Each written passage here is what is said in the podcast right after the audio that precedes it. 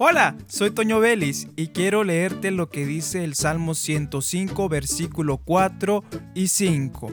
Busquen al Señor y a su fuerza, búsquenlo continuamente, recuerden las maravillas y los milagros que ha realizado y los decretos que ha dictado.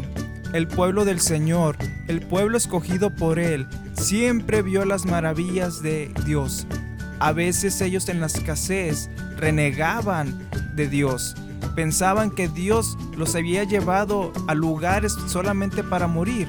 Pero con el paso de los años la cosa no cambió.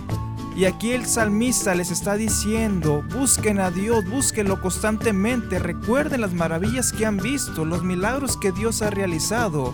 No hubo momento en que Dios no actuara y los rescatara, aunque ellos estuvieran en pecado, aunque ellos renegaran a Dios. Ahora en nuestros tiempos.